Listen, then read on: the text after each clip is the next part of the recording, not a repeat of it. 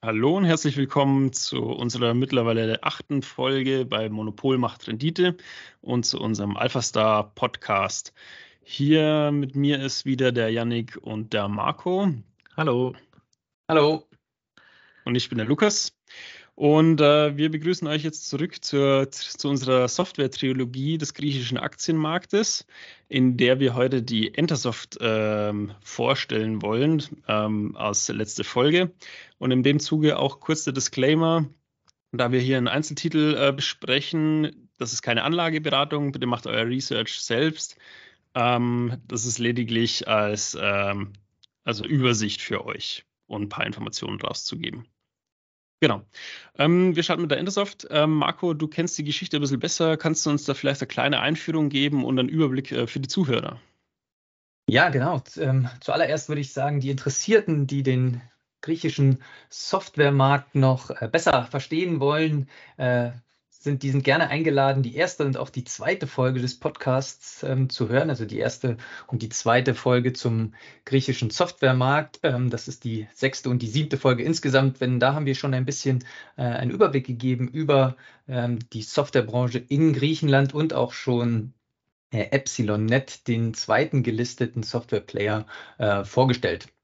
Und auch in diesen Folgen haben wir ja schon so ein bisschen erwähnt, dass die aktuelle Generation der Softwareunternehmen, die investierbar sind, aus der ersten Generation äh, entstanden sind. Und auch hier ist es so bei Entersoft, das ist eine Firma, die gegründet wurde ähm, vor den 2000ern. Und auch hier sind die die handelnden Personen, also die, die Gründer, die auch noch heute teilweise Vorstände sind, äh, kamen aus dieser ähm, ersten äh, Generation. Und der Antonis, das ist der Chef von Entersoft, der war früher bei, ähm, bei einer Vorgängerfirma von Singular Logic, also solch ein, ein Unternehmen der der ersten Stunde in Griechenland. Und das Interessante, und das wurde auch schon erwähnt in den vorigen Folgen, dass diese äh, Unternehmen der ersten Generation jetzt aufgekauft werden äh, von, von ja, den, ihren Nachfolgern und somit kehren die Gründer teilweise wieder zu ihren alten Arbeitgebern zurück, aber ja, in, in umgekehrter Reihenfolge, denn sie werden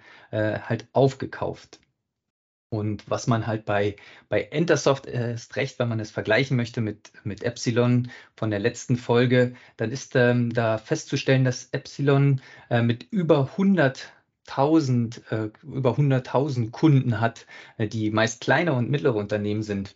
Und Entersoft im, im Gegenteil ähm, hat nur in Anführungsstrichen 4.000 Kunden, aber das sind ja die größeren Unternehmen in äh, Griechenland und macht halt natürlich nicht so viel Umsatz wie, wie Epsilon, aber auch ungefähr ja, ein, ein, ein Drittel vielleicht des Umsatzes von, von Epsilon, aber mit deutlich weniger Kunden. Also ähm, die Kunden sind hier viel größer und machen mehr Umsatz ähm, im Vergleich äh, ja, zu, zu, zu Epsilon, wo die Kunden viel kleinteiliger sind. Das ist das schon mal eine, ein äh, riesiger Unterschied.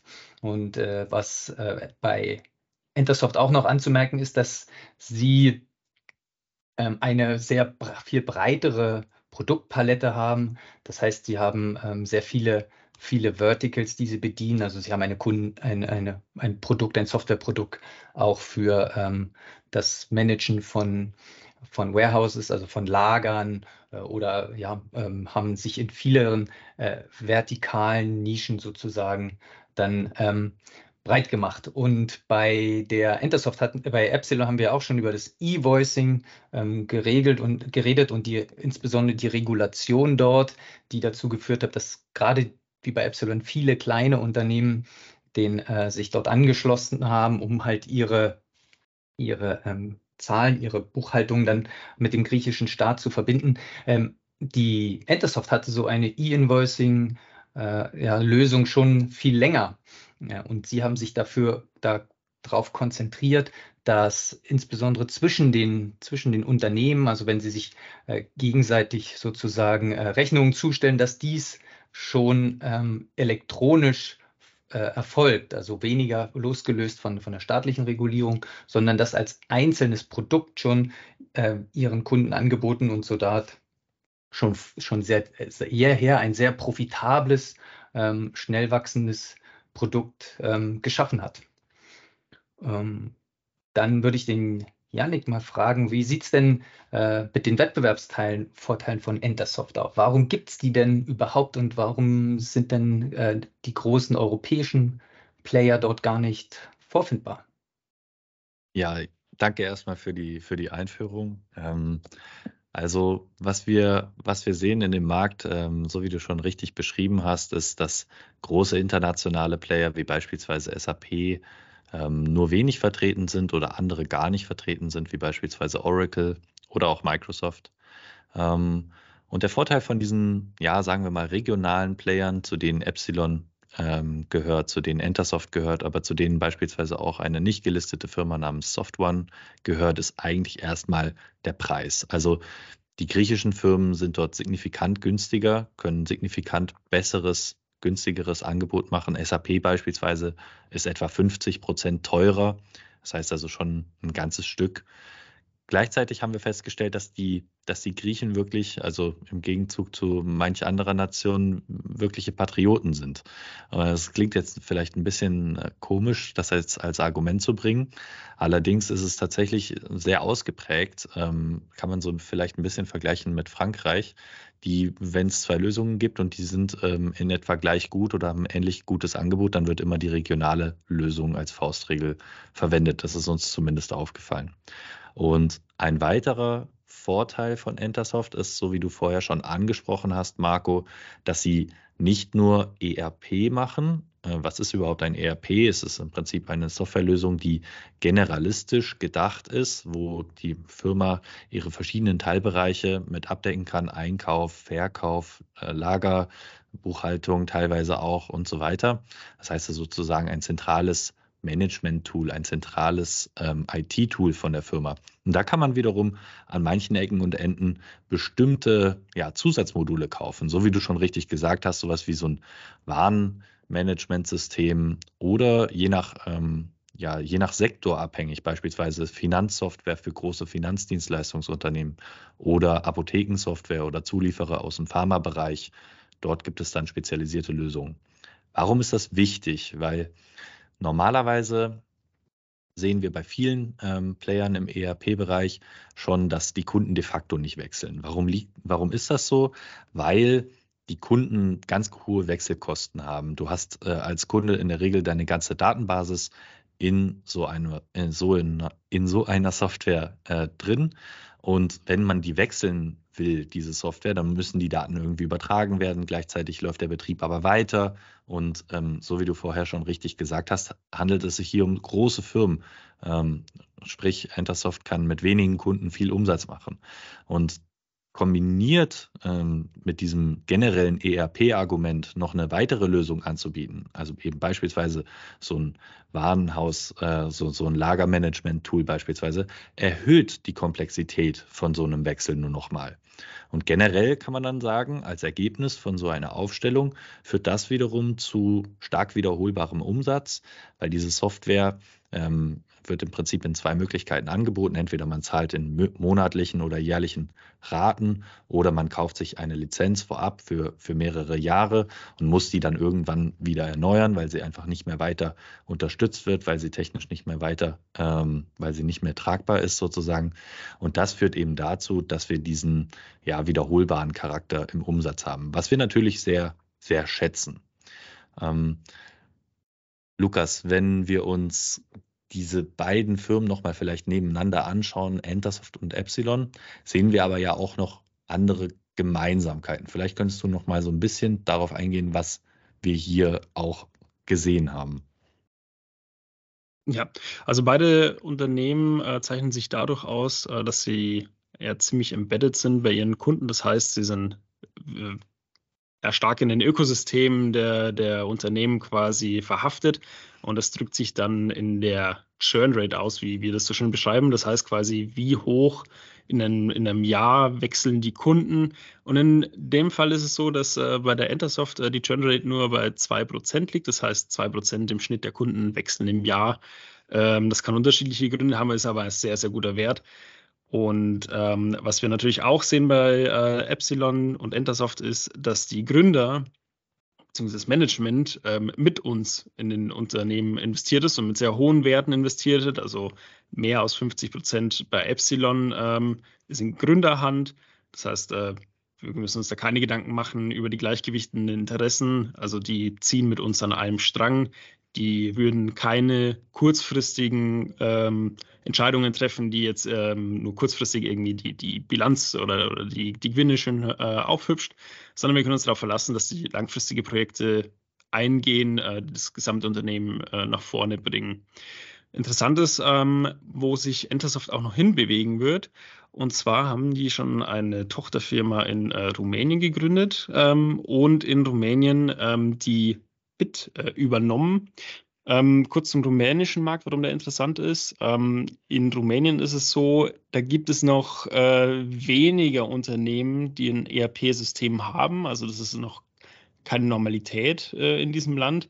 In der ganzen EU, wenn man sich äh, mal vorstellt, alle Länder, ist Rumänien äh, ganz abgeschlagen auf dem letzten Platz mit der ähm, Integration und mit der Anwendung ähm, oder mit der Adaption von äh, ERP-Systemen.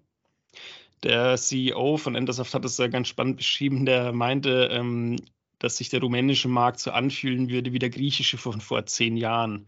Und äh, daraus ergibt sich natürlich eine relativ große Marktchance. Und äh, Marco, wenn du Lust hast, die würde ich dir weitergeben, äh, wenn du die weiter umreißen willst.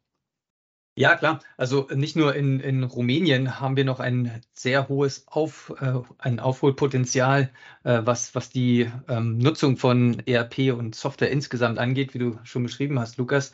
Äh, äh der Markt ist dort ziemlich unfragmentiert. Also ähm, Entersoft hatte da eine kleine Präsenz. Jetzt sind sie durch die Bit, die du erwähnt hast, ja ein bisschen äh, größer geworden. Aber ähm, es gibt noch andere ähm, Spieler. Es gibt auch einen größeren, den man wahrscheinlich nicht akquirieren kann. Der gehört zu einer zu, zur ähm, türkischen Logo. Aber es gibt noch kleinere Softwareunternehmen, die man durchaus äh, noch integrieren könnte. Aber auch äh, jenseits von Akquisitionen kann man in Rumänien noch ähm, ja, in, äh, organisch wachsen, einfach durch ähm, eine, eine bessere ja, Penetration. Und dort, das ist auch der Vorteil, wenn Entersoft ein, eine Firma kauft, äh, beispielsweise in Rumänien, dass sie mit ihrer ähm, Ex Expertise, nicht unbedingt was die Softwarelösung angeht, aber was die Marktpenetration, also das Sales, das Verkaufen angeht, ähm, den akquirierten Unternehmen dann meist weiterhelfen kann. Und es, äh, es gibt da so eine kleine äh, Faustregel, die, die bei Entersoft fast oft ähm, passt, ist, dass sie Unternehmen akquirieren, die eine zehnprozentige Gewinnmarge haben. Also die Firmen, die sie kaufen, sind durchaus profitabel moderat profitabel, aber sie bringen sie dann in ähm, einen gut überschaubaren Zeitpunkt, ein bis zwei Jahre, dann auf die gleiche äh, Entersoft-Marge, also die gleiche Marge, die die Firma jetzt hat. Und das sind 30 Prozent. Also das ist ein immenses Potenzial, die Profitabilität ähm, zu heben, eben durch, durch, durch bessere, ähm, ein besserer Verkauf, auch ein, Dynam ein bisschen dynamischeres Vorgehen beim Verkauf der Software. Und das ist natürlich ein immenses äh, Wertgenerierungspotenzial, wenn man eine Firma von 10 Prozent Marge auf 30 Prozent hebt äh, und dabei natürlich noch den Umsatz ähm, steigert. Und deshalb ähm, es sind solche Auslandsmärkte wie Rumänien und vielleicht auch mal ähm, Bulgarien, die übrigens gar nicht so klein sind, also von der Einwohnerzahl und vom Potenzial ähm, sind die Länder ja durchaus ähm, vergleichbar mit, mit Griechenland. Also diese regionale Expansion, da erwartet die Firma und natürlich wir auch als Investoren äh, ein, ein, ein sehr ja, ein hohes Potenzial sehen wir dort und erwarten wir dort. Aber man muss nicht nur nach äh, Rumänien schauen, sondern Enter Entersoft hat auch ähm, im eigenen Land noch viel ähm, Potenzial. Denn wenn, wie Lukas gesagt hat, Rumänien äh, relativ weit hinten ist in der Softwarepenetration, dann äh, ist Griechenland auch noch äh, weiter hinten, wenn man es mit anderen europäischen Ländern wie ja, Deutschland oder dem Westen vergleicht. Äh, auch da könnten halt äh, werden halt noch in, auch in, in Griechenland die Penetration noch äh, zunehmen und es gibt ja 700 1000 Unternehmen insgesamt. Davon wären vielleicht nicht äh, alle Entersoft und Epsilon Kunden, aber doch viele haben noch das Potenzial und ja, aktuell haben da eine, äh, eine Unternehmenssteuerung, die vielleicht mehr noch auf Excel oder äh, Papier und Stift basiert und da ist über die Penetration im, im eigenen Land, im Griechenland noch einiges an Aufholpotenzial. Und vielleicht will Yannick nochmal ähm, über die anderen Wachstumstreiber, die wir beim, bei der Epsilon und bei, bei Entersoft sehen, sprechen. Ja, sehr gerne. Ähm, ich würde gerne noch was äh, hinzufügen zu dem rumänischen Markt. Also Rumänien ist tatsächlich nicht nur von der Einwohnerzahl her relativ groß, sondern ist tatsächlich auch, was die Anzahl der Firmen angeht, größer als Griechenland, etwas größer, ähm, vielleicht ungefähr 20 oder 30 Prozent größer. Das heißt also, noch dazu sehen wir, wie vorher schon erwähnt, diese geringere Nutzungsrate von ERP-Systemen dort. Und ja, deshalb ähm, sehen wir diesen Markt, aber natürlich nicht nur wir, sondern auch viele andere und auch die Firmen selbst ähm, als große Wachstumschance. Eine Sache würde ich noch gerne hinzufügen, und zwar E-Invoicing betreffend. Also vielleicht erstmal noch ganz kurz, um diejenigen abzuholen, die vielleicht die letzten beiden Folgen noch nicht angehört haben. E-Invoicing ist im Prinzip ein System, was vorgegeben wird durch, durch eine Regierung, in dem Fall eben die griechische Regierung beziehungsweise die rumänische Regierung. Und innerhalb von diesem System, das ist also eine digitale Lösung, ähm, soll dann jede Rechnung, die erstellt wird, mit dem Staat geteilt werden. Und der Hintergrund davon ähm, von offizieller Seite ist halt, dass irgendwie ja die Unter, Unterlassung, das Unterlassen von, von Steuern äh, ein bisschen, bisschen zurückgefahren werden soll.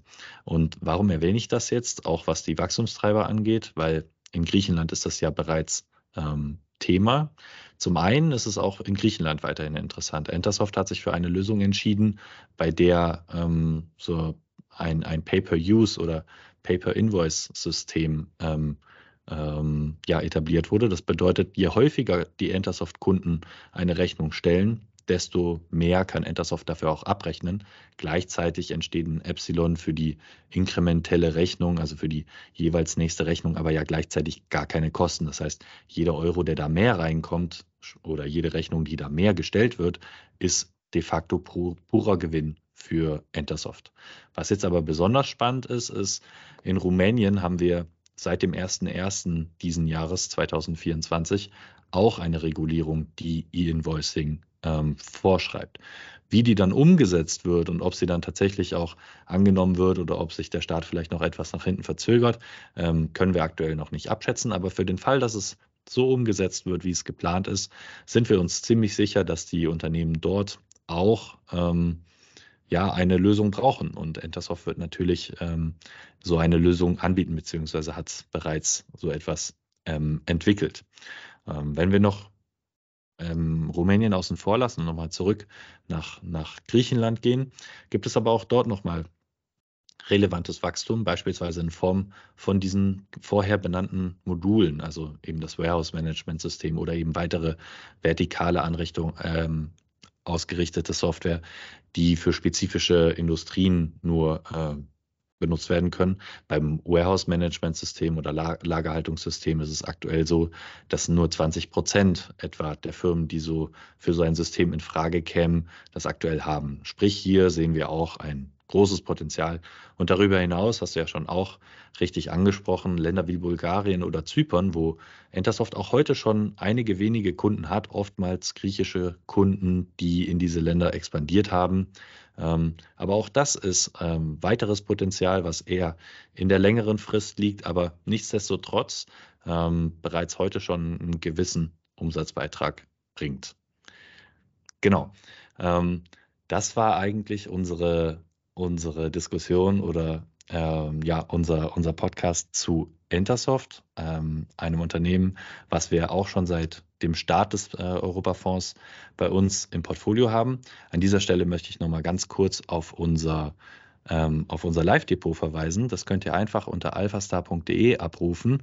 Ähm, dort werdet ihr auch sehen, dass wir, dass wir Intersoft ähm, ebenso wie Epsilon im Portfolio haben. Ähm, Lukas hat ja vorher bereits angesprochen, das Ganze hier ist keine Anlageempfehlung oder dergleichen. Das möchte ich an dieser Stelle nochmal wiederholen. Ja, und dann würde ich sagen, vielen Dank fürs Einschalten und fürs Zuhören und wir freuen uns, wenn ihr beim nächsten Mal wieder dabei seid. Bis aufs nächste Mal.